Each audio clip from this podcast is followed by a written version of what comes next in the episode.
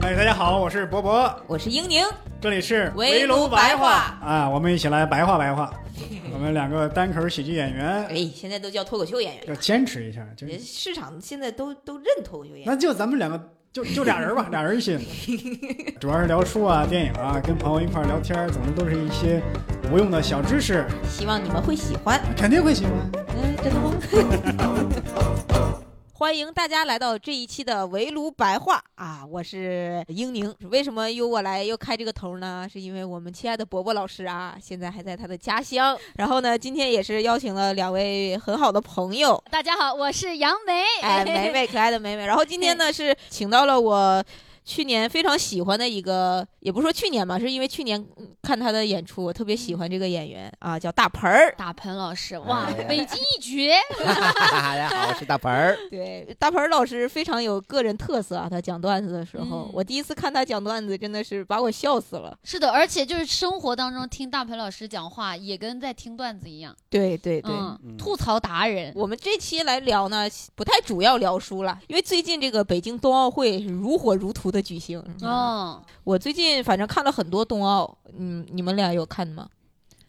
我就好的，被迫刷抖音的时候，可能就猜猜我喜欢吧，就稍微。其实是不是因为你们也平常不是那么太关注体育赛事？对我，我个人是我，我一点体育细胞都没有，我没有任何一项擅长的 体育活动。我也是不喜欢体育运动，而且尤其是冬天的时候。嗯，我小的时候我就记得我们小学的时候有一个老师，嗯，就他就不想让想让我们待在教室学习，不想让我们出去，他就跟我们说，冬天的时候这个人的骨头是脆的，就比夏天的时候更脆一些，你万一摔倒了你就骨折。然后我就想象我自己摔倒以后骨头。裂开了，然后扎到我的内脏，我就觉得怕死，所以冬天的时候我能不运动就尽量不运动。哎，大盆是哪儿的人？河北的。河北，呃，大盆是北方人。哦，对，对我我是东北的，也是北方人。南方人，对，南方人。所以，哎，所以，所以我我我想，其实挺挺好奇的，因为我们北方人可能冬天确实冷，嗯，就是地面上小的时候打出溜滑什么的，对，这种，然后打雪仗啊。南南方人一般是冬天干什么？我们冬天。太冷了，我跟你讲，我是我长大之后才发现，我们南方的冬天比北方就是那个那个体感其实是更难受。因为我是到大学的时候，我们宿舍有一个就是四呃五六个人，嗯，一个东北人，剩下的都是四川人，嗯，就那一个东北人买了电热毯，然后以及他一个人长长了冻疮，就是长了冻就冻伤了，就长了冻疮。哎，我我因为我大学是在武汉上的，武汉也是一个典型的南方城市嘛。我真的好佩服南方人在冬天啊！哦，有的姑娘冬天能露腿，对，然后而且他们就是那个褥子特别特别的薄啊啊，然后不用任何的电热毯和加热的工具哦。第二天早上上课的时候，腾一下就能起来。有因为北方就是在没来暖气之前也也是阴冷阴冷的嘛，有的时候我会躺那个电热毯，那个真的不好用哦。我会觉得那电热毯你就感觉好像自己是躺在一块铁板上。就是被包醒了，就见完这面见那面那种。就是你紧贴着它的那，你的那面是特别烫的，但是你就是翻过来那面又特别冷，就铁板鱿鱼。对，你就一直得自己得翻面。哦，其实是不舒服的。我现在就是因为在北方有暖气嘛，我就已经回去有点接受不了我们南方的冷了。然后我今年过年的时候，我买了一个电热毯，就是大鹏老师说的那种感受。然后而且就是你知道，就你在电热毯里边是暖和的，但你头在外面像放进冰那个冷藏室里。我今年是冰美美，对冰冰美美。我经常半夜被冷醒，然后就感觉我的那个门缝，因为我那个床又盖挨着门我感觉那个门缝在漏冷风，就吹着我的脸把我拍醒。啊，你这样的话，你容易第二天吹个嘴斜眼歪的。是吧？对，就是。怪不得我觉得这次回来没有之前的美丽了。以前是从脚底下就开始往里进冷气，现在只有脸的话，就是有点危险性比较高，是吧？那你可以吹个微笑线，就是先左边的嘴先朝着那个门缝，马上在右，第二天在右边的穿，这样你就可以微笑了。Super Idol 的笑容都没我的天。那你们就是比如说四川，就是南方。冬天的时候，一般会在户外玩吗？还是户外的话，我想想，应该会吧，因为户内更冷啊。啊，就是户外其实哇，没什么活动。我我回想起来，因为冬天你说你说像要划船啊什么的，也太冷了。但是是不结冰的是吗？不结冰，我们不结冰。小的时候还会出去玩一玩。嗯，小的时候就是会跑，就是你，我不知道你们有没有小小时候有没有一种游戏叫跑猫？跑猫。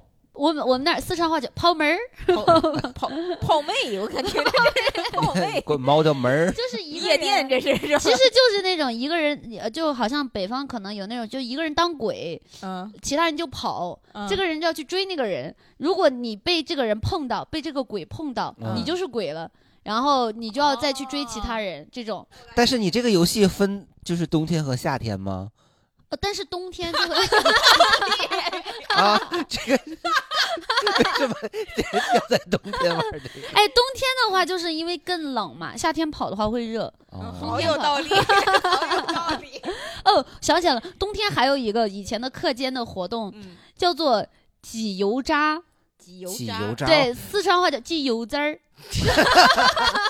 这是个，这是干嘛？现在在双语教学，我们也发不出来。挤挤油汁儿，挤油汁儿，挤油汁儿。这个这个词儿在北京可不能随便说吧？哦，是吗？汁儿，汁儿啊，在东北反正是不能随便说。哦哦哦，渣是那个是胸膛，那种我跟你讲嘛，那个更原始。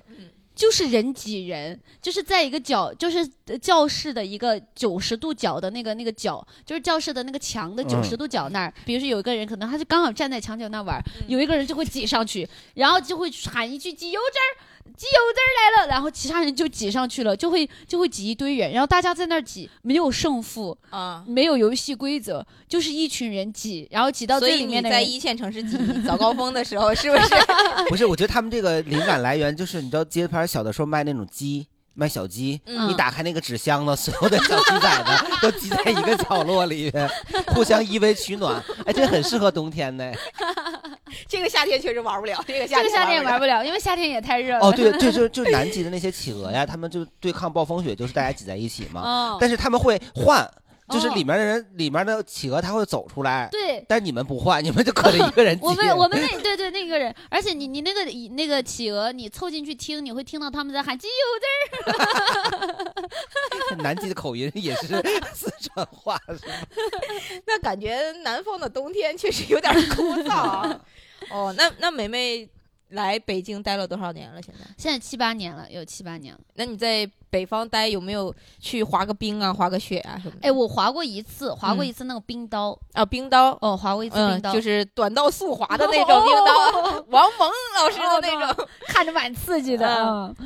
我怎么样感觉？我当时是在好像是后后海还是某，反正就某一个那种野湖，不是野湖，因为野湖好像它其实就是野湖那儿卖不了冰刀。哦，对对对，野湖卖不了冰刀，因为我记得当时我们那儿还有收门票，嗯，还有还有那个就是有的人有那种滑的车那种正规的野湖。哦，对对，而且那次特别巧，当时我是跟贾浩老师，就我们另一个脱口秀演员，嗯，我那会儿就是我的前男友一个小胖子，是贾老师的好朋友，哦然后当时。贾老师约了一个女孩，我约了这个这个我当时这个暧昧期的这个前男友，那会儿还没在一起，结果他俩都没来，就剩我和贾老师面面相觑，就我俩就是带着。四川人的骄傲 是吧？四川人的彷徨。对，贾浩也是四川的嘛。啊，对对，他也是我四川老乡。然后当时我我那是我人生第一次滑，我当时穿上那个冰刀之后，我就觉得那个冰刀还挺那个血还挺脏的。对 对。没有想到在这里是吧？我也滑过一次冰刀，就是就是那种公用的，就是确实挺。对对，挺脏的。嗯。然后我又怕摔，我就系得可紧了。嗯。然后我我下去的时候，我记得我是扶着那个栏杆下去的，我当时就好害。怕呀，差点说出了机油字儿，机油字儿对。幸好我我那次那天穿的特别厚，嗯，而且我穿的那个是一个灰色的长的棉衣，嗯，也很耐摔，也经脏。我现在觉得这是我那天就是人生第一次滑冰刀做出的最正确的选择，嗯，然后就是不断的摔跤，因为我以前没有滑的时候，我就看别人那种冰刀，我就觉得这个一个刀片怎么能承载一个人站起来呢？哦，突然开始了哲学式的思考。你是滑的花刀还是跑刀啊？哇塞，这个就来专业的来，大鹏老师解释一下有什么区别啊？这不是花刀宽呐，跑刀窄呀，就直的，没有前面没有圆弧圆弧的那个是跑刀啊。我反正它就是一片儿，好像就一片儿。那它前面是尖的还是有个圆弧的？只记得脏了，没记得形状。好大部分应该就是自己老百姓在下外面玩，都是花刀会多一点啊。对，就是直直的那种。对它花刀，它的那个横截面会宽一点啊，然后它前面有圆弧，会有那在那金属上会有几个小锯齿儿，让你方便你拿拿脚停下它。但是它速度起不来。跑刀的话就那种扁扁的、长长的，然后它就是。短刀速滑，速滑用的。嗯，我们花刀是花样刀。而且你知道，我我以前我就我就幻想当中，我就觉得，包括为什么那那次就是约了暧昧对象去，就会觉得说这种滑这种滑冰嘛，两个人一定要手拉手教对方，就很浪漫嘛。或者一起摔下去。对，一起摔下来也很浪漫嘛。啊，真的很浪漫。但是呢，事实上，就我我和贾老师的暧昧对象都没有来嘛。嗯。我跟贾老师是铁哥们儿。嗯。那个气氛就很尴尬，就是他也觉得有义务还是教我一下。我也觉得说，对我就认真学，但是我们两个之间又没有一丝的有爱情，然后就往往就是一个人摔了，另一个人在疯狂的 嘲笑他，然后拍拍照，对对对。然后，而且，而且那天我就有三个女孩儿，我们就遇到了那三个女孩儿，就性格特别好。然后她们也是第一次学，而且其中一个女孩比我还菜，她一直坐在像一个轮椅一样的椅子上。然后就是都，她们另外两个姐妹就推着她。然后我因为当滑到那个场中央，平时我都在边边，我都是扶着栏杆。到场中央之后，我就发现无依无靠，我就盯紧了这个轮椅的小姐姐，我就一直扶着她。后来就跟她建立了深厚的友谊。我们了解了几乎各自的前半生，主要是也是彼此离不开对方。他想甩你呀，也甩不开。对对，因为他离了我之后，他的那个轮椅自己是动不了的。就是你是推着他，那个是是是是不是叫冰椅啊？对，应该就是冰椅，应该就是冰椅。我觉得好像只要这个在这个冰面上所有东西，你只要在这个东西原本的名称加一个冰，哦，对，就可以了。对对，没做好的糖葫芦掉冰上，哎，冰糖葫芦。哎呀，新年的第一个烂梗。我对于那个那个滑雪场，它有一个也是我不太能理解的，是它有那个雪橇狗。雪橇狗，雪橇狗，它那个雪橇狗是假狗，假狗，就你们看了吗？他坐的那个假哈士奇，那个哈士奇的脚都没有接到地面，它就是腾空的。它有可能是圣诞老人，就是退退役下来的 麋鹿，还还有雪雪狗。对，反正就看起来，本来哈士奇看起来就傻，然后又是一个不接地气的哈士奇，又是假狗，它头永远那么昂扬着。那那它是怎么走的呢？好像它其实前面是我不知道是电动的还是还是。还是其实它是前面你用你朋友拉之类的，然后它有中间有个狗过渡，反正我就是之前 狗过渡，狗过渡，我就看别人发那个视频，我就觉得哇，那个看起来好蠢啊！就三个假狗中间掺着俩真狗，没有真狗，就全是假狗。这个就是受地理环境限制啊！你看冬奥会那些比较强的国家，真的就是纬度上比较偏北一些的啊，对吧？你看你没有说。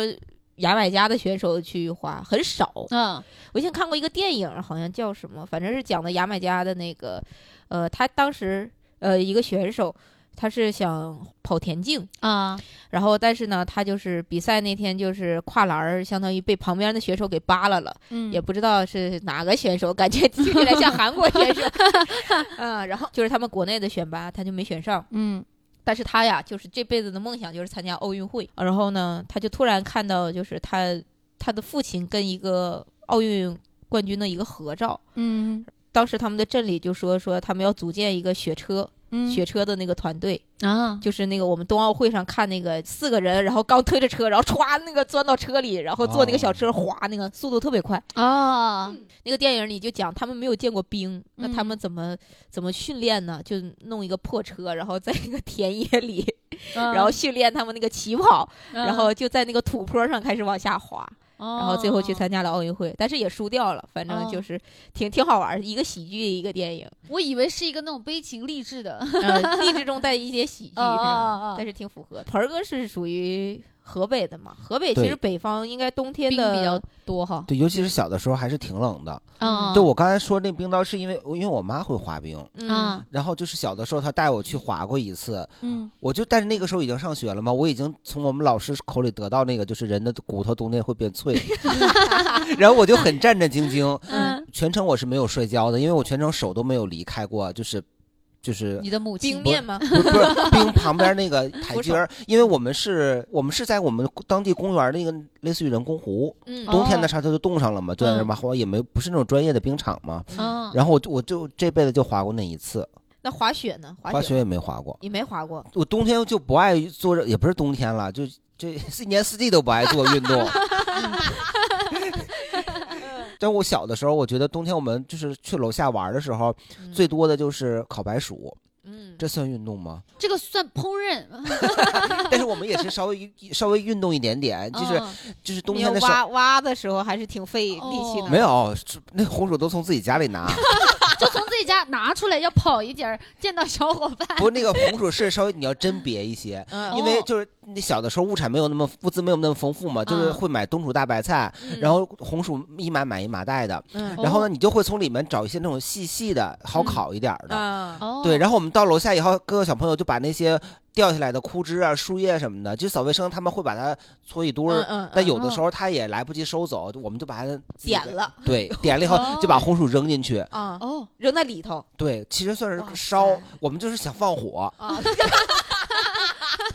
然后就是等等，也不管那个时间，就那堆火什么时候烧完，什么时候为止。就想杀鼠放火。对，烧完以后我们就把那红薯扒拉出来，嗯就打开就吃。嗯，就觉得挺好的。然后有一次，那个可能哪个小伙伴啊，他们说我们烤鸡，烤鸡，嗯，对他们家一他们家养鸡，就是一只活的鸡，活鸡，哇！他刚刚说到火 烤鸡的时候，我在想他们红薯都直接扔进去，是不是活鸡子？对，原来 啊，这么残忍吗？就是没有，因为那个鸡是就是稍微长了一点点鸡冠，那种半大不小的鸡。我们家也养过鸡，就你这，我不知道为什么那个时候就流行在楼房里面养鸡。啊，哎，我我他们这个才真的是实打实的火鸡，火鸡，我小的时候，我我奶奶在我们家阳台养了十二只鸡，哇，哇哇，那个味儿啊，哦，他们叫唤吗？没有印象了。我知道只知道最最后只活了两只长大了。都让你烤走了？没有，是我们烤白薯的时候，我们家那个时候已经没有鸡了，但是我们的小伙伴就从他们家薅了一只鸡过来，就就那只鸡就在他手里，他就直接往那个火堆里一扔，那个鸡就到了火那立马就弹起来就跑了。啊，哦，就我们就是分了两拨人，一拨人看着白薯，一拨人去追那鸡，最后追没追到我也忘了，反正也没吃着，肯定是。因为他们的烤鸡其实没有成功。哦，但是他追鸡的时候，就是也是有一些运动在里面。哦原来白鼠都没有关系，其实是追烤鸡。他们很早就玩过吃鸡这款游戏了，是吧？哦，绝地求生。这是我能回忆起来的。我小的时候，唯一冬天，天哪！因为放寒假，我基本上一个礼拜都不下楼，哦。我也不爱出去玩去。而且大家从刚刚大佩老师讲这个故事，也能感受到他的风格就是非常的独树一帜和生动、活泼、活泼。可爱。嗯有机会大家一定要看看大盆的表演。嗯对对对现在还有化妆，化浓妆给大家表演。那宁宁呢？宁宁冬天以前东在东北那边应该冰雪活动会更多吧？疯了，就是哦就没有滑过雪的东北人，不是一个称职的东北人。哦，嗯，因为我很小的时候，大概上初中的时候，那个时候，呃，就沈阳就有好多的雪场，因为我妈妈是黑龙江人，然后包括我有很多朋呃同学是黑龙江人，然后我们就聊，就是冬天，因为辽宁的气候相当于还是在东北里头算南方了嘛，嗯黑龙江是特别冷。嗯我听我妈妈说，她说她小的时候。就是现，因为现在暖冬了，跟他们那个时候还不一样。他们小的时候，黑龙江那个时候冬天零下三四十度的情况都可能有。哦，然后我跟我的就是同龄的那个朋友聊，同学，啊他就说他们上大学的时候，嗯，他们冬天的体育课就是滑冰，哦，他们滑冰是要算在他们的学分儿里头的，哦，哇，真啊好，因为他们冬天没有别的，呀？就是零下，他说零下三十度，你必须得去上那个体育课赚那个学分儿。哦啊哦，因为你知道，对南方人来说，就是能玩自己没玩过的，然后还能变成课，就是我的嗯这个角度，我觉得真好。对，因为他们冬天的 所有的室外的体育项目都太冷了，哦，就是你根本就是零下三十度，然后你要在外面，比如说跑个十分钟、十五分钟，那那个整个的呼吸都已经上不来了嘛。哦，因为就是特别冷。以前我小的时候，辽宁那个时候也挺冷的，不像啊现在最冷的时候可能也就零下十几度。嗯，我小的时候最冷的时候也能就是，呃，特别特别冷的那个叫腊月嘛，啊啊，能达到零下二十多度，最冷的时候能零达到零下三十度，哦，是是能这么冷的。然后嗯那个时候一整写作文什么的，我记得，嗯，就让我们写冬天嘛，啊，写作文描写一下什么美雪景什么的。反正我就记得我小的时候经常写作文，反正就那几个词儿来回。来什么白雪皑皑，数九寒冬，银装素裹，银装素裹。对对，这个词儿我小的时候好像学哪篇课文里有，但是我们老师就说好像是某某那个什么银装素裹，分外妖娆，是不是？对对对。反正我就记得老师肯定让你背，他又不给你解释什么东西，然后我们只能上学的时候以自己仅有的见识，银装素裹，素，嗯，它对应的就是婚。对，就想到了烤鸡。我当时也没想到烤鸡，我就说素裹嘛，裹啥呀？天妇罗他妈不得扎着裹吗？我的天呀，那个时候他都知道天妇罗哦，对呀，洋气啊，好洋气啊！看电视的时候就经常会有那种什么世界各地的美食啊，我就知道裹裹着那个那个。什么面包渣啊，炸牛排、炸天妇罗什么的。我的天呀！我是上大学才知道天妇罗这个东西，而且我第一次知道别人对于银装素裹的银装素裹的理解是一个食物，是个食物。我没有，我我小学的时候上学的时候，对那些所有东西只能来自于食物。哦，就你我反正我们的老师真的不是特别负责，他也不给你解释那么多，说这个东西你要背，考试要考。啊，老师的意思是你悟去吧，对，我就 悟出来了嘛，悟出来，以后的人生还长是吧？嗯，因为那个时候经常下雪，我记得我小的时候是经常下雪，我们一整就打雪仗特别开心。哦，那时候打雪仗，我我到现在都很怀念那个那种打雪仗的那种感觉，就是不要命。什么友情，什么亲情，什么暗恋的男孩子什么的，上去就是干呐！这是 就一个字，就是干。就是我那个那个时候就也小的时候也不觉得冷，那时候我们打雪仗都是打雪仗就是走，你也不知道他要去干什么就走了。哎，你你看你们的跟我们那个挤油渣其实逻辑是一样，不一样。你那个挤油渣，你那个油渣完毫无还手之力啊。我们那个时候就是打雪仗。然后操场上因为积了很多雪啊，那个时候呃小孩儿反正也不怕冷。哦，那个时候我都很火啊！现在想想，比如说什么中医说什么寒气不能入脖子啊什么的，那个时候那都是往那都是往脖子里灌的。对呀，管你男的女的，管的你女生不能就是贪凉或者是不能碰凉，那就是一个干字。那个时候才是性别完全平等，特别平 等，就是因为你在雪里打的那种昏天黑地，你也分不清这个人是谁，对，都分不清是敌我了。对，到后来就是哎呀，特别过瘾那个时候。而且那个雪球，你给它。使劲压的特别实，再裹两层雪，再压特别实，那个打上去很疼。对对，哎，你知道我作为南方人，我真的很羡慕。就我们连雪，我就是因为雪很漂亮嘛，而且每次看那种电视剧里面，我们南方小时候只能看到电视剧里面，就觉得那种下雪好美啊，然后打雪仗好浪漫啊，然后我们就一直都很期待，就是一直南南方小孩对于雪和打雪仗、滑雪这些事情都很期待。所以我刚一听说哇，你们体育课还滑冰刀，我就觉得黑龙江 我们那儿也没有。哦哦，然后我我我记得。我记得小小时候，就是有的时候我们会下那种特别小的小雪，嗯，甚至可能两三年下一次，嗯，就比如说我们有有上高中的时候，就突然就课间的时候下雪了，所有人都会跑出来，然后站在那个雪里转圈圈，觉得自己是偶像剧女主角。但你们转圈圈，你们会伸着舌头吗？哎，这个没仔细观察过，我是没有，不知道别人有。就是因为小的时候，就是虽然我我在北方经常下雪嘛，嗯但是一。下雪了以后，反正我就喜欢去接那个雪，哦，就想尝一下它的那个味儿。嗯，我也干过，是吧？嗯，我就小的时候舌头经常就是粘在冰上。哦，有的时候甚至可能我都没有反应过来伸舌头，它就没了。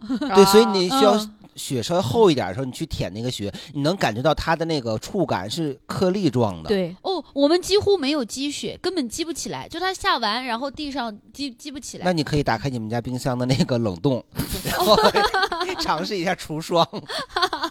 人体出霜哦，我还记得我之前有一次，就是来北方前两年，就有一次去燕郊演出，然后当时就是我们在一个酒吧，那个酒吧的窗户呃那个门是透明的嘛，然后演着演着外面就下雪了，然后一开始观众没发现，然后我就是演着演着，我突然就说，哎，我我那会儿在在台上，我就说，哎呀，外面下雪了，然后我就听到观众里面人群里面就有人说哇，我就说这个时候呀，哇的那些都是南方人。你看中间那些没反应的都是北方人，但是我我作为北方人，感觉每年的冬天的第一场雪，自己就还是很开心哦。我不知道为什么，可能是嗯，脑海中记忆深处的一些情节，我感觉就是那种感情在。我总觉得能下雪的城市都很浪漫。是。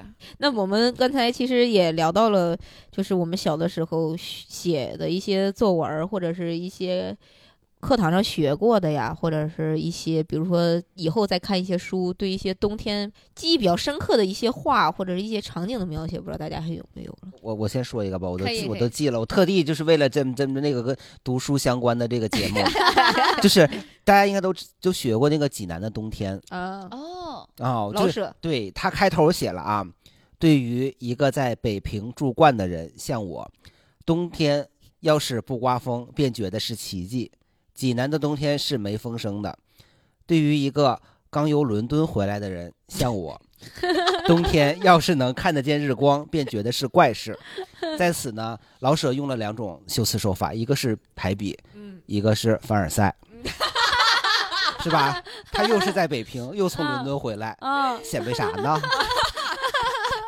我本来也想分享这个济南的冬天，哦，是吗？对，但是但是我听完大盆的这个解读啊，我觉得我这个解读不值一提，甚至从他开始解开始念的时候我就想笑了，不知道为什么。对对对，那个大鹏老师从小时候就有一些喜剧的喜剧的解读，对对对对，嗯嗯嗯。嗯，对，还有一个他说山上的矮松，他说山上的矮松像看护妇，那个时候我就不知道看护妇是啥。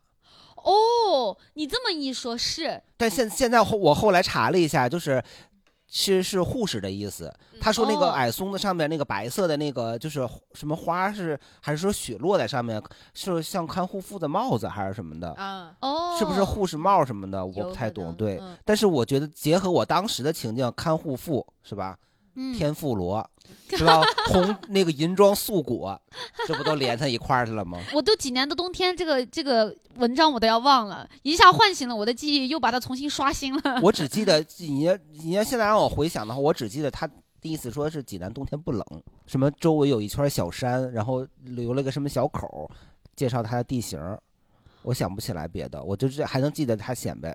对我们，我们这期，因为我我我之前来参加围炉白话，我就已经是围炉白话的文化沙漠了。哎，不会不会不会，大家都是在我是撒哈拉聊聊一聊记忆中的冬天，记忆中冬天。咱们今天就两两片沙漠连起来了。对，其实很多很多作家都都写过关于冬天的，就是我印象中林语堂老师写过，就是啥来着？呃，北平的冬天。哦，然后那个我还记了一些，苏童老师也写过，就关于冬天。然后包括刚才大鹏说的那个，呃，老舍先生写的济南的冬天，还有贾平凹老师写的冬景。就是其实就是冬天，感觉对于包括古古代的那些诗人啊，一种写梅花什么的，写雪景什么的。哎，咱们语文里头阅读理解经常写的什么寄情于景。是吧？哦，对，还有什么以乐景衬哀情？对对。古代诗人，我想起来一个，就是有有一首诗叫《问刘十九》，啊，白居易写的那个，就是绿蚁新醅酒，红泥小火炉，晚来天欲雪，能饮一杯无？就今天晚上刚好又下雪，你看他这还喝一杯。我这嗯，我这好应景嗯，是的，是的，我开始喝上了已经。哎，我而我我之前是对于那个什么独钓寒江雪，嗯，然后他有的时候还会配那个图嘛，就是一个人戴着那个孤舟蓑笠，对对，孤舟蓑笠翁，然后就一个人戴着那个那个那个帽子，然后吊着就是坐在那儿垂钓，就那种感觉，就是感就是那种天地苍茫天地间，然后又飘着雪，就一个人在这儿，就是又孤独，好像又。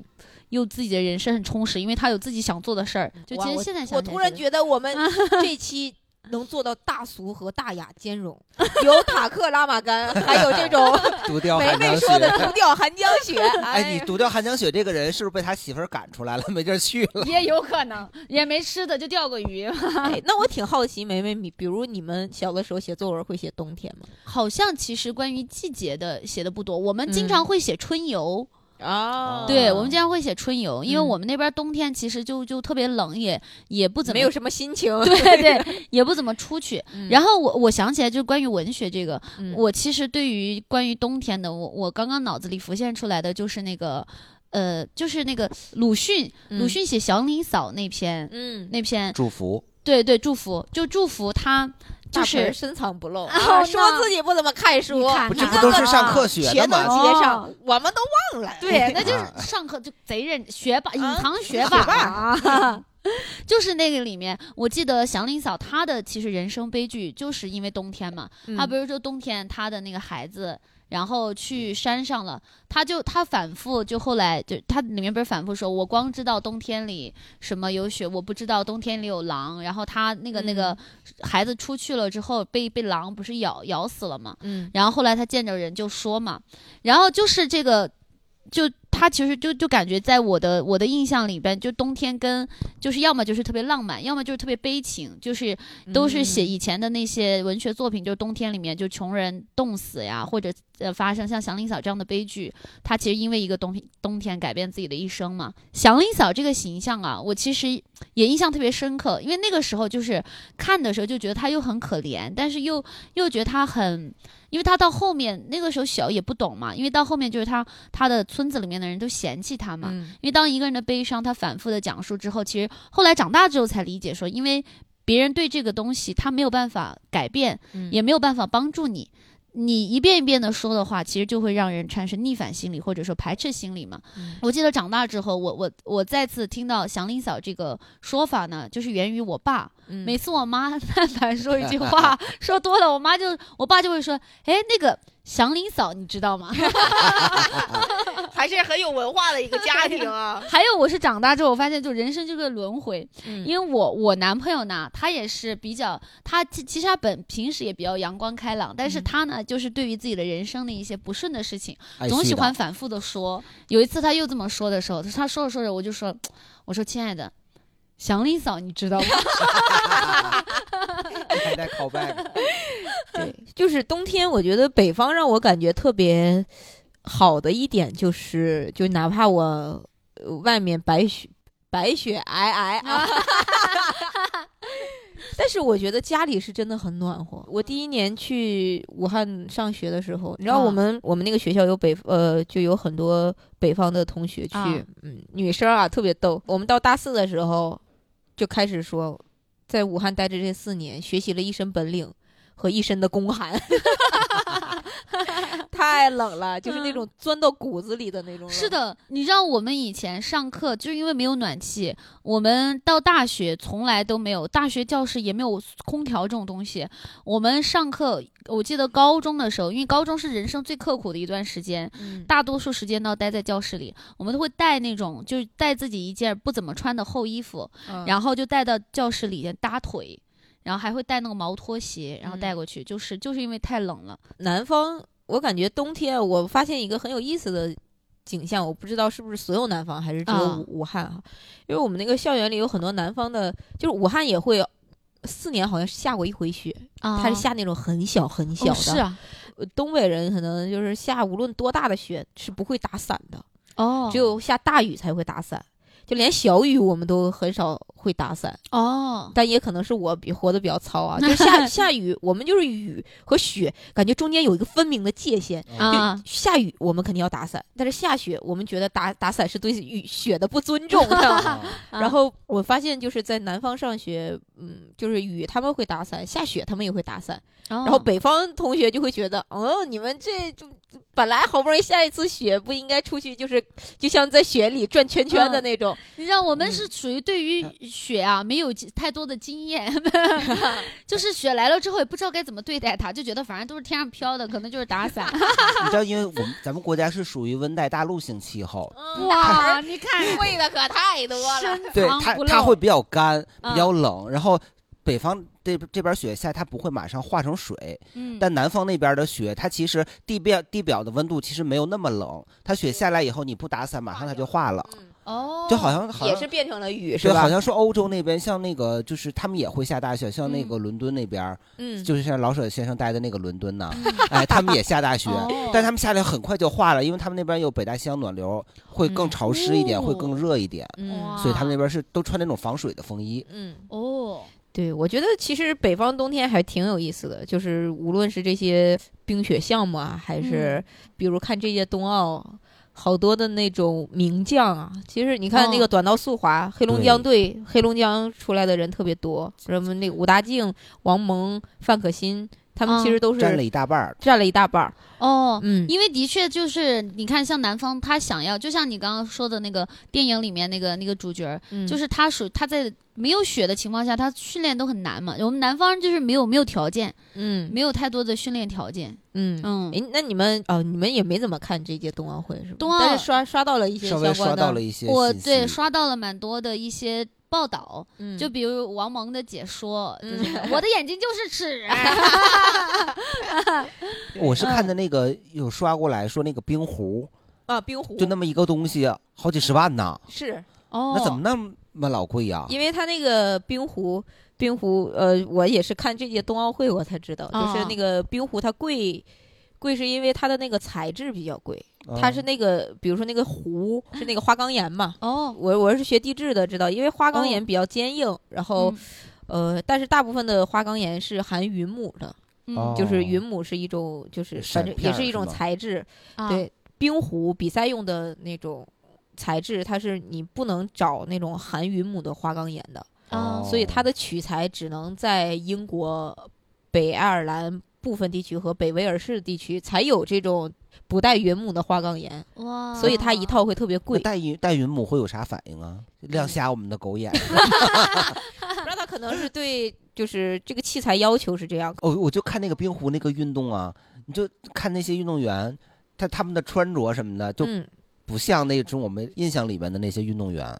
对，因为因为冰壶这个都很正常，感觉。对，因为冰壶就很很有意思，就是你看我们所有的体育赛事，就是要分男女嘛，因为就就要承认男女体力方面天然的不同。但是冰壶它其实其实不怎么耗体力的，冰壶耗体力就是喊，你知道吗？就是那种啊，搓搓搓搓搓，加速什么的？嗯。因为冰壶是一项智偏智力性的运动。但是男女在智力上是一样的嘛，所以看冰壶是是有那种混双比赛，就是男女搭配的团体，还有女子团体单人比赛是吧？因为它是一个得有一个人扔，一个人扫，一般是两个人搓那个前面的那个，然后一个人掷那个球，嗯，但是男女混合的好像就是一个男的，一个女的，团体的是可以三个人。那那那一男一女，他俩都是掷吗？还是说一人掷一人扫啊？这个可以分配。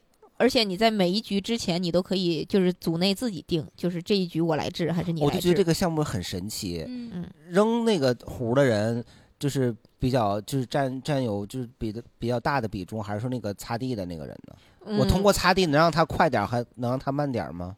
可以，可以让他快一些。哦哦，因为他那个擦就是冰壶是这样，冰壶其实对场地的要求特别高，就是我们看的是光滑的冰面，嗯，但是冰壶上面。就是他们在制那个冰场的时候，是会就是从天往下淋水，然后这样的话，在冰面上形成一层的，就像小山角似的那种冰粒儿。然后这样的话，用那个搓子搓磨平嘛，磨平了之后，那个壶就会更快。嗯啊，但是今年冬奥反正是这个场地，就是今年感觉。整个北京的冬奥会的场地都特别的好嘛，他们这个冰以前磨损就很厉害，历届冬奥会，但是北京这个冰好像比较特殊，就是他们做的也非常好，就好多运动员也在夸我们这个场地特别的棒啥的，周围设施，好多运动员不是就天天在那个。晒说那个冬奥村的食物有多好吃嘛？呃，吃麻辣烫什么的。我就看那个网上刷到说冰壶就是一个扫地机器人跟两个扫地 阿姨。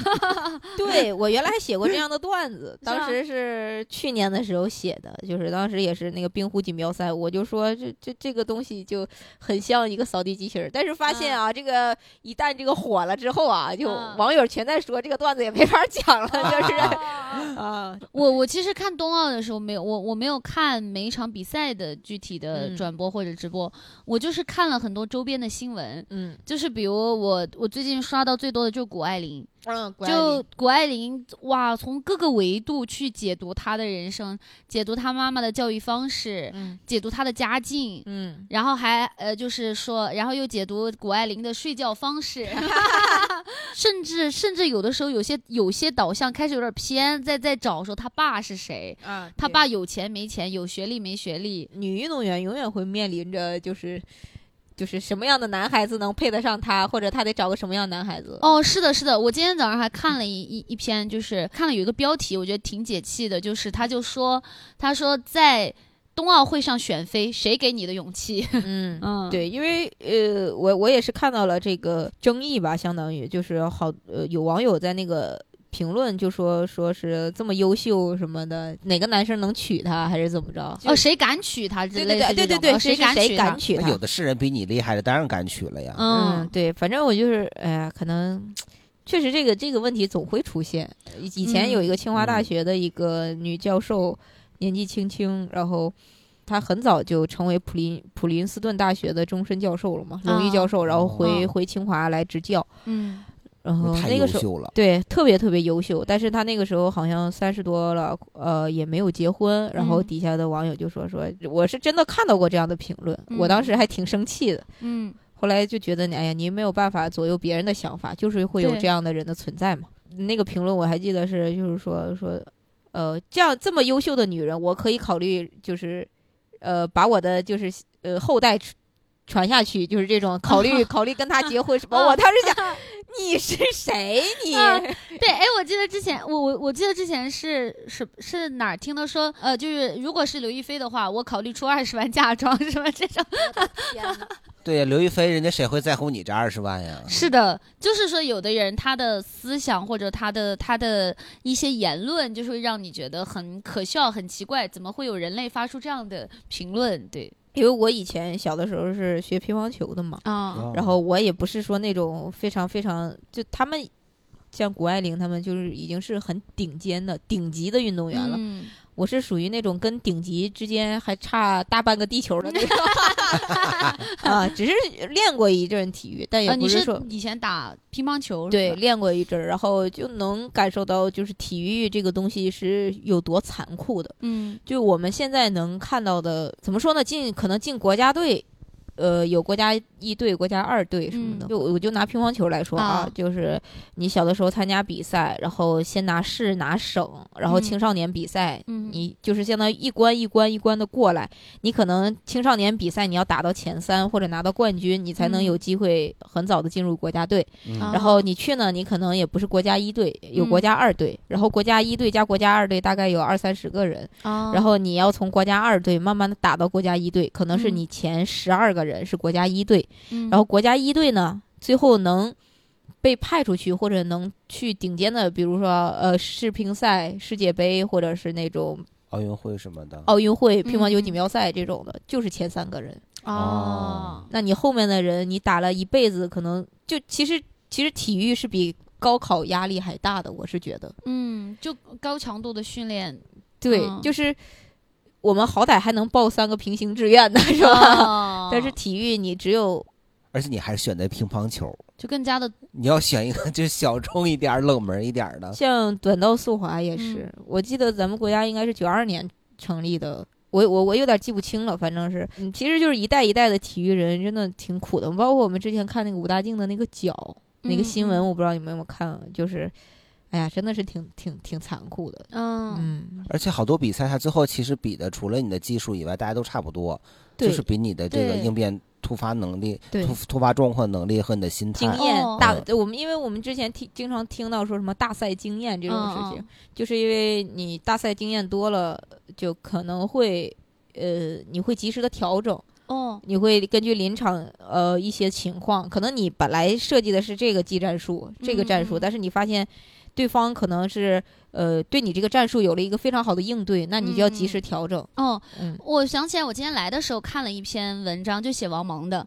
他就我就属于没看冬奥，但是看了很多文章，就爱八卦。我就看了那个写王蒙的，他就说，其实我就大家都很喜欢他嘛，就觉得他就是就是也东北人天生的幽默，就是他解 说也很很可爱。嗯，而且他的那个就我的眼睛就是尺也也很出名，而且嗯，大家表面看就觉得他很福星，然后就觉得他预测哪一个队赢就是哪个队赢。还有不是他说那个黄健翔，就是你不用看，你不用看回放，你相信你是不是不相信我？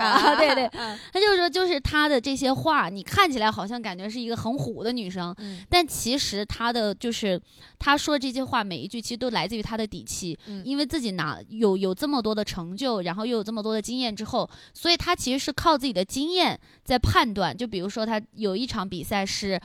中国队好像摔跤了，嗯然后大家，然后他就说没事儿，反正最后肯定咱们队，呃，咱们中国能进。嗯然后就其实也是基于他的经验，就因为他能看到另外两个队的犯规嘛。嗯，他说什么我们都不会觉得他在装啊或者怎么样，嗯因为他有这个实力，大家都知道。对但是如果一个没有取得这么好名次的人，他没有底气说这些话的，是吧嗯？就是我们是我们喜欢看一些天才的，可爱的一面，对天才可爱的一面。对对，其实其实冬奥会，嗯，就是速滑，我是每天都就是只要有比赛我都看的。嗯嗯然后刚开始我也是看央视的解说，嗯啊，然后后来那个就是王蒙老师的那个解说火了之后啊，我也看了一些片段，我是觉得哇太有意思了。然后我特意下了他在的那个频道的那个解说平台，啊然后我就每一天都盯着，就是有比赛了我就去去看，嗯真的特别好。变成快乐源泉，快乐源泉。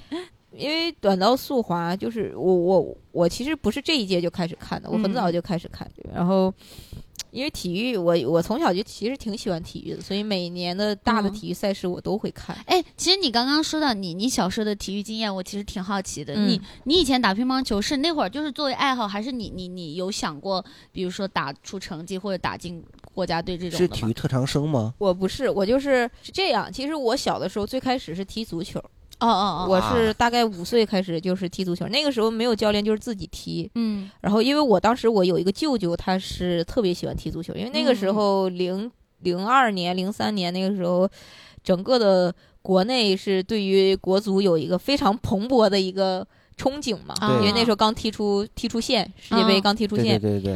然后呃，我小的时候也好动，就是我嗯。嗯就喜欢从小就喜欢运动，嗯嗯，然后那个时候天天带着我，就是我那舅舅带着我踢踢足球。我记嗯。忆中特别深刻的是，我五岁的时候，我人生中到现在为止最贵的一双鞋，一个叔叔他从意大利出差回来，带了嗯。一双小的，嗯，就是那种小孩踢球的那种皮足，啊我们叫皮足，就底下那种带钉儿的那带种钉儿的那种。啊。然后我上学的时候，我都不穿正常的鞋，我就上课上小学的时候，我就穿那个皮足去上课，啊。然后啊，然后就炫耀小孩儿就那种嘚瑟嘛，啊然后就走路也不好好走，就是咔嗒咔嗒咔嗒，就是那种走。啊然后那种鞋是不是没有后跟儿没有钉儿，只有前面有钉儿？哦，对对对，就是他前面跑的时候嗯是、是那抓种有钉儿。哦后来是有一回是辽宁辽宁省的，就是其实这个事儿我也从来没跟别人说过。哦，但是最近啊，女足特别厉害，我也来蹭蹭流量哎啊，支持一下啊女足啊！啊就那个时候，辽宁省队儿的那个，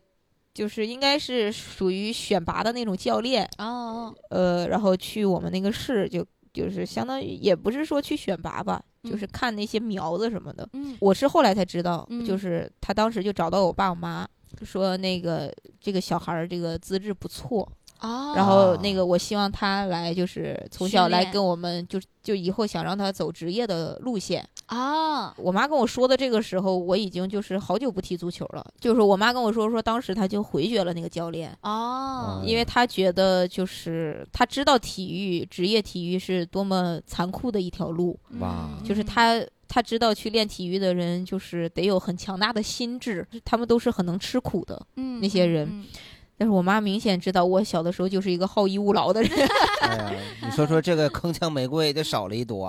那不是去了也踢也不一定踢成啥样。嗯嗯就是他会觉得，相比于职业体育和你读书来说，他觉得读书以后你的发展的面儿可能会更广一点，嗯嗯因为职业你必须要踢到顶尖才可以。就我妈觉得这条路就是也不希望活得那么辛苦，对，作为父母嘛，为子女考虑，都是希望他过得可能更轻松一些。对。但是我我现在想想，其实呃如果我那个时候能让我自己选的话，我可能嗯。还是会选择读书这条路，啊，因为我确实也感慨这些运动员有多不容易。嗯嗯，我我是觉得我没有自己没有那个能力去吃这份苦的，嗯，所以我觉得就是好逸恶劳吧，反正。哎，但是如果你当时只是考一个体育特长生的话，还能减分呢。对，哦其实这也有一个很大的问题，就是，呃，我是从我自己的经历感受啊，我我为什么说我说如果让我当时回去，我可能还是不会选择踢足球这条路呢？是因为其实我我真的真的是小的时候非常喜欢踢足球，嗯，但是我那个时候也能感受，那个时候就是他来选的时候，我已经七七岁七岁了，哦，已经上了小学了嘛，五岁开始踢，然后后来就是我当时就能感感觉到女足和男足在一起，嗯，女足。不不是那么受重视的哦，嗯，那时候我才七岁，哦，打完乒乓球之后，就是觉得，呃，就当把体育当做一个爱好吧，嗯，因为我我能感受到那些就是跟我一起同一批打的，然后后来他们去走了职业的那条路，呃，那些朋友我们回来也会聊，呃，他们有多辛苦啊，就是，嗯，运动啊，包括就是我那个时候小的时候就是。比赛输了，教练是真打呀！哦，你其实打乒乓球是找了教练教的。对我乒乓球是，我我找了比较专业的老师教，但是我没走专业这条路。哦。但是有的朋友就是很小就去就去走专职业的这条路了，然后他们去体校练，就是从早到晚一直在练球。你你当时有参加什么比赛吗？呃，有。有参加一些比赛，但是就我上初中的时候就没怎么打了，因为那时候开始就是觉得学习压力也大，就是每天晚上偶尔周末去练一练，练一两个小时。但是你要走职业这条路的话，肯定是从早到晚都要去练，需要进行一个这种科学系统性的。对系统训练。他们那个时候就是我听说啊，但是可能也有加工的成分。跟我一同批有一个男孩。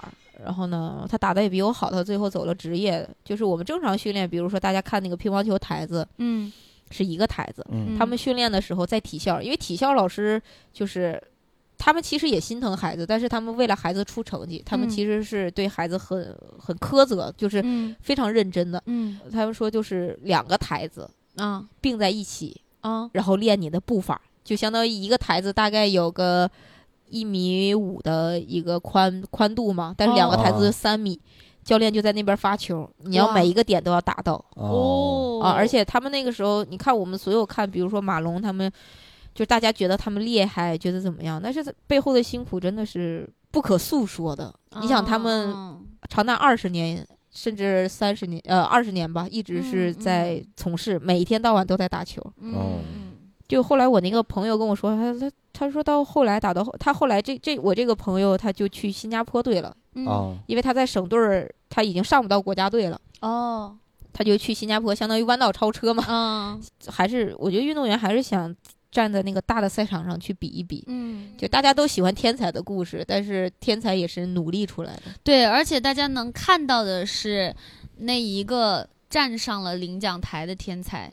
但是其实可能同样付出了同样努力的，但是又因为机缘巧合，最后没有能能站上这些讲台的。嗯，对对对对。所以哦，所以刚好我这两天看那个王蒙他那个采访说，就是退役的运动员再就业，他也在再去去促进这个事情嘛，其实也挺挺让人感动的。对，我觉得可能因为我也带着那个就是先入为主的观念去听宁宁的故事，因为他自己有有这样的体育经历嘛，就我就总觉得有的时候你的眼眶是湿润的啊，可能 因为因为我看到呃，就是运动员。真赢的时候，其实挺激动的。对，每次看到他们拿金牌，不管是什么什么赛事啊，看他们拿金牌都都很激动，很很激动。嗯，就包括呃一六年里约奥运会那个女排，嗯，因为我们小的时候都说女排精神，女排精神，但是那个真正郎平那一代，我们是没有经历过的。嗯嗯，然后一六年里约奥运会，里约奥运会那一季就是。其实当时女排是伤的伤，嗯，然后状态不好的状态不好，啊，但是那一年根据以往他们，比如说。打奥运会之前，他们就要打那种各种呃世锦赛或者什么这种呃哪个站哪个站什么杯什么杯这种比赛。其实女排有有很长的一段时间状态都不是很好，嗯，因为那个时候好像郎平老师在改革，就是他一直在试错，一直在试，一直在试怎么样调配出最好的这个搭配。嗯，整个媒体啊，包括很多人都觉得肯定是拿不了冠军嘛，嗯，就能拿个前三都不错了，因为当时分小组的时候他是。呃，好像是跟意大利是意大利、美国还是谁，反正是一组，都是呃上一届的那种四强的那种感觉。当时没有觉得女排能赢，但是女排就是一场一场的赢下来，到最后看奥运会就是拿到金牌的时候，而且金牌那一次也是大比分是落后的情况下，嗯，一分一分咬回来的。哦，就那个，我觉得这是个体育能带给带给我的不同的一种感受，嗯嗯，就是赢了的时候是真让人感动啊，就是那种体育精神，就是我们一直说什么更高、更快、更强，但是真的是。你明知道不可能，但是你要去挑战的时候。我觉得这是真正的体育精神给带带给我的震撼。嗯，而且我觉得像英英她这样很喜欢体育、很喜欢运动员，他看比赛他是会带入进去的。嗯，对，他就好像是场上的运动员一样。嗯嗯，而且你像你刚刚说的，就很多就像绝处逢生一样。嗯，就尤其是。尤尤其是我觉得，包括看电影的时候，也是看那种越不被人看好的时候，然后心心里心里边就是拧着一股劲儿，就觉得我要我要冲出去，就那那种精神，我觉得是很很感人的。对，而且体育是一个，我觉得呃，我长大了之后会有一种另一种感受，嗯，就是我我觉得体育是给我一种你所做的努力，你努力到了极限。是不一定有好结果的一个东西，嗯，就是因为这个东西啊，有太多的你努力到了一定极限的时候，你会有的人他就是你很高的水平，但是有各种因素来左右你，嗯，就是你就会成为陨落的那一个人。啊。其实我们看那个乒乓球也是，我可能还是拿熟悉的来举例啊，嗯嗯，我们看孙颖莎，嗯，很年轻，嗯，她是二十一岁吧，今年好像是，嗯。他呢，如果不是冬奥会晚一届，嗯嗯，就是推迟一年，他是没办法参加呃日本东京的奥运会的。嗯，就相当于奥运会是多少人梦寐以求，四年一届。嗯，因为你看武大靖去呃上一届呃平昌冬奥会，因为平昌冬奥会就是感觉中国队其实也挺不舒服的嘛，可能我们从很多媒体上也知道，就是包括运动员采访，就是那一届其实。判罚是挺不公平的一届嘛，嗯，这对于运动员来说就是一个很大的损伤。你想四年之间，如果你要呃怎么说，一个运动员最辉煌的时间就那么几年。对，武大靖上一年是二十三，嗯，那是他就是整个技术体力是最好的一届。嗯，再推迟个四年，比如说他今年二十七参加北京冬奥会，嗯，他的体力随着年岁的增长。他的身体的损伤，他二十七岁，其实，在运动界来说，已经是一个老将了。嗯嗯，就是你后后背对你的这个冲击，然后你自己身体的一个机能的下降，嗯，就是心里肯定会有变化嘛。嗯，就是你怎么样就抵过一关又一关，就是这种其实是非常难的一件事情。我就是看到有个新闻，有一个国外的运动员就说感谢北京冬奥，就是他没有延期。他说：“如果像日本那样再往后延一年，他可能就参加不了这一届奥运会了。对，因为你这一年你不可能预测，就哪怕是我们理想状况下，他一点伤都不受，但是是不可能的。因为常年累月的训练，嗯，乒乓球张继科那个呃，就每一个我们能数得上名的，张怡宁，包括他当年他都已经顶峰时期了，他也是打了封闭针去参加的。嗯，就封闭针，其实我们感觉，就他们其实是在用。”呃，说残酷点，他们是在用生命来换比赛的名额、机会、机会。因为封闭针就是你打完了之后，是对你的寿命是有是减少的，是很明确的减少啊。但是他们会为了参加能参加这个赛事，打完封闭针他就不疼了。嗯嗯，然后就会打。张继科打了好像六针还是打了多少？然后马龙也打，然后许昕也打，每个人都在。我觉得体育赛事有的时候很残酷的一点就是，你看。我我是看马龙的那个人物采访的时候，嗯，就是也有一个很大的感触，就是因为乒乓球在国内的这个还是不一样，嗯，其他的各种赛事，你看我们说短道速滑，包括王蒙老师也解说，是短道速滑场上什么情况都有可能发生，嗯，你就有可能是实力最好，但是你拿不到冠军，你可能就是你正常滑好好的，你就被别人铲飞了，那你就拿不到冠军，嗯，这种很有可能，因为大家承认了这种不确定的因素。嗯，但是乒乓球是你哪怕承认了所有不确定因素，你一定要是赢的那一方。他们呃，我看马龙的那个采访里，他说了一句话，我真的挺心疼的。他说，感觉大家一生只有一次高考，普通人一生只有一次高考，但是乒乓球运动员每一天都在高考。哇！而且尤其乒乓球在我们国家，你后边大大大批的人，就是一年一年在成长人才太多。对，你如果但凡是一个。乒乓球不是那么强项的国家，你可能后边没什么人，你还可以再熬个一年两年。对，他们就有很多运动员聊，就是乒乓球运动员，就是看别的国家拿到银牌、拿到铜牌那么开心。嗯，他们好像好久没有说因为拿到奖牌会特别开心了，就觉得应该的。嗯，但是当你已经就是失去了为这个东西而开心的时候，就成了你一种使命。其实某种程度上也是挺有压力的。是啊。嗯，你看，你看，就是我们看冬奥会，看谷爱凌，她大跳台不是她的强项嘛？嗯嗯。U 型板和其他的是她的强项。嗯。但是大跳台她也是挑战了自己，最后拿了金牌。嗯。她拿到金牌的时候，那个动作做成功的时候，他的那个激动，他的那个就是开心的那个心情，其实是很有感染力的，就是大家都会为了他开心。嗯嗯嗯。对，但是。其实我们都想的这是运运动的常态，但是可能有的时候是很难做到的一件事情，因为你代表了国家，你代表了一种荣誉。对，哎，致敬这些运动员。刚刚才那个因为说到打封闭嘛，那么多就是优秀的运动员都去打封闭，嗯，我也险些 差点打封闭。哎呦，因为你知道我刚刚听这个很揪心的，因为。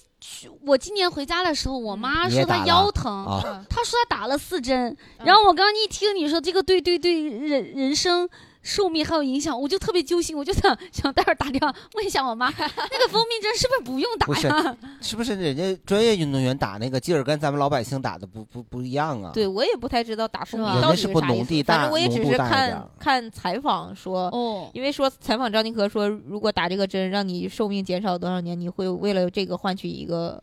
就是能继续打的一个资格嘛？他那个张继科说，那肯定换，换的，会换。对，我我是很多年之前，我有一阵去就是打羽毛球，一共可能打了没几次，然后我就胳膊就不行了，就抬不起来，他到这儿。我现在还是呢，抬到这儿就疼，就太稍微太高一点就疼。然后我就去看大夫了，大夫说一般你这种情况就是长年累月打羽毛打拍的运动容易就是磨损那边。我说我没打几次，他说那你就是动作不标准，然后你还硬打。我说那怎么办呢？他说要不就给你打封闭，要么就给你做手术。嗯，他说你是不是运动员呢？我说我不是。他说那你就不用管了，你就你就别打球可以吗？我说那可以呀，我就不打了。嗯，哦，是，我觉得就是。大家现在有一些，我觉得越来越好的风气，就是以前大家其实就关注那个得金牌那个人，然后对于一些成绩不好的。就是运动员可能会甚至是会苛责嘛，嗯，然后我觉得哦，从包括之前就那个，我记得呃有一届就傅园慧，嗯就傅园慧其实没有拿金牌，嗯，但是她就她性格特别可爱嘛，她就是我在自己的那个挑战的极限里面，我我拿到成绩，我我已经很开心了，我觉得，然后她的她的那个反应也很真实嘛，也很元气少女，我记得那一届就大家都很都觉得她很可爱，就没有说因为她。不是拿的是金牌，然后就觉得说她不应该被大家喜欢。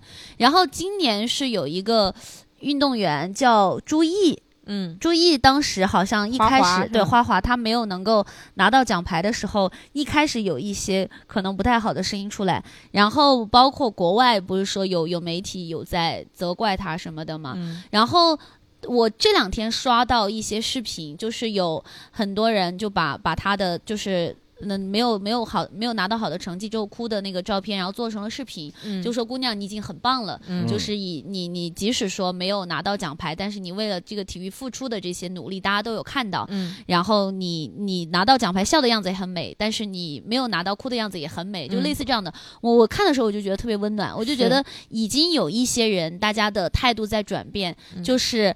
可能最强的聚光灯还是聚聚集在那个那些拿到最好成绩的人，他们也有天时地利人和，也有自己的努力。然后这些慢慢这些没有拿到奖牌的人，包括退役运动员，可能也希望能有越来越多的声音去支持他们。嗯，然后有资源能够倾向他们，让他们将来付出了这么多努力的人生，将来也能有个好的归宿。就是我看张艺谋在冬奥的这个纪录片，嗯嗯，呃，也不是纪录片，就是采访他嘛。嗯，呃，他因为他。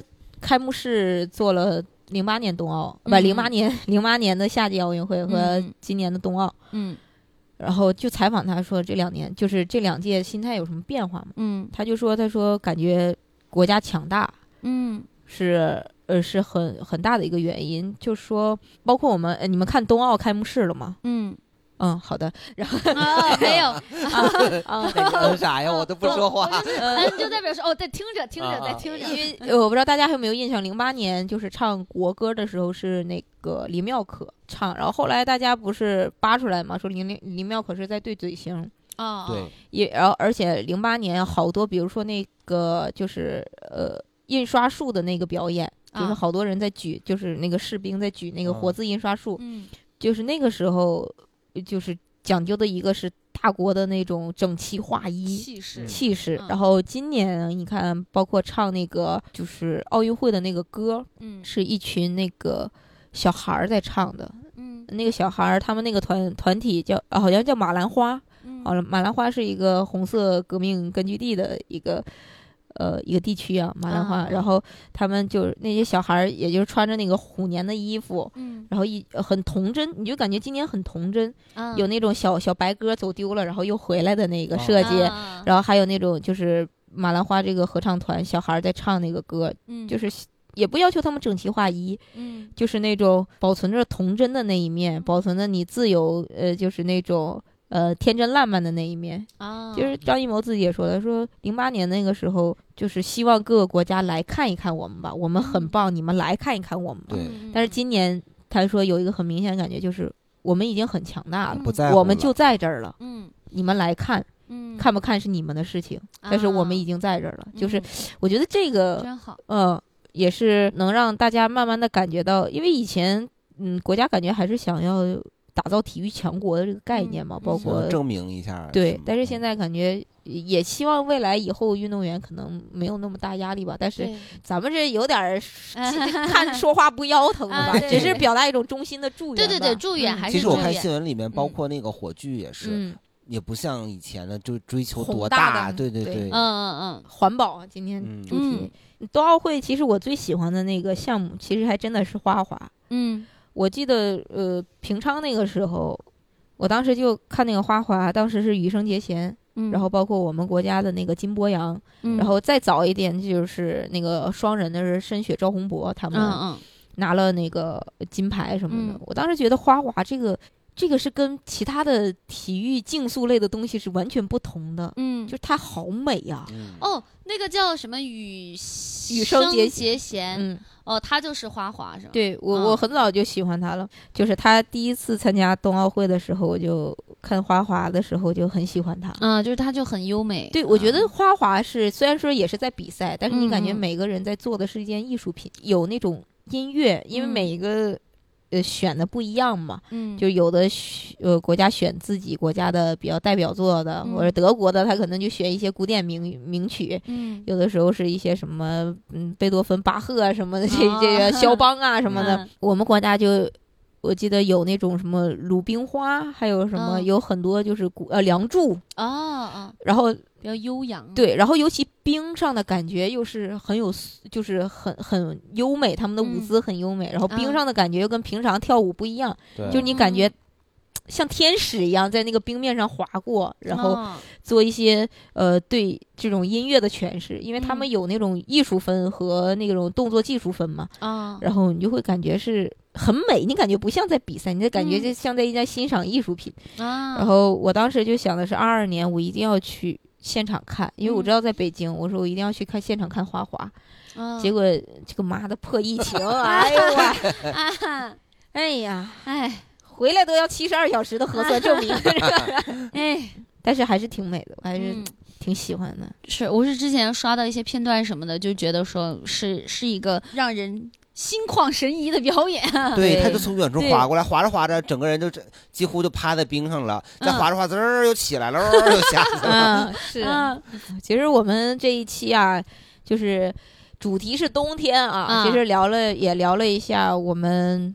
印象中作者写的冬天啊，然后以及我们从小，包括到现在记忆里的冬天，还有包括现在，呃，对于这个冬奥会然后的冬天，对插科冬冬奥会插科打诨的主要是我和呃大鹏老师，还有主要在倾听 专业部分的 和运动部分的都是宁宁老师的担当，说的有点多了啊，不多不多不多。听众朋友们听完这一期呢，也想到了你们记忆中的冬天，或者是你们小时候写过怎么样白雪皑皑类的作文啊，还有你们喜欢的运动赛事，包括看冬奥的一些感受，也可以银装素裹的哎，对，天妇罗也可以。留言，然后我们可以开开始热火朝天的讨论。啊！对，那我们这一期就到这里，谢谢大家收听，再见，拜拜，冬天快乐，拜拜。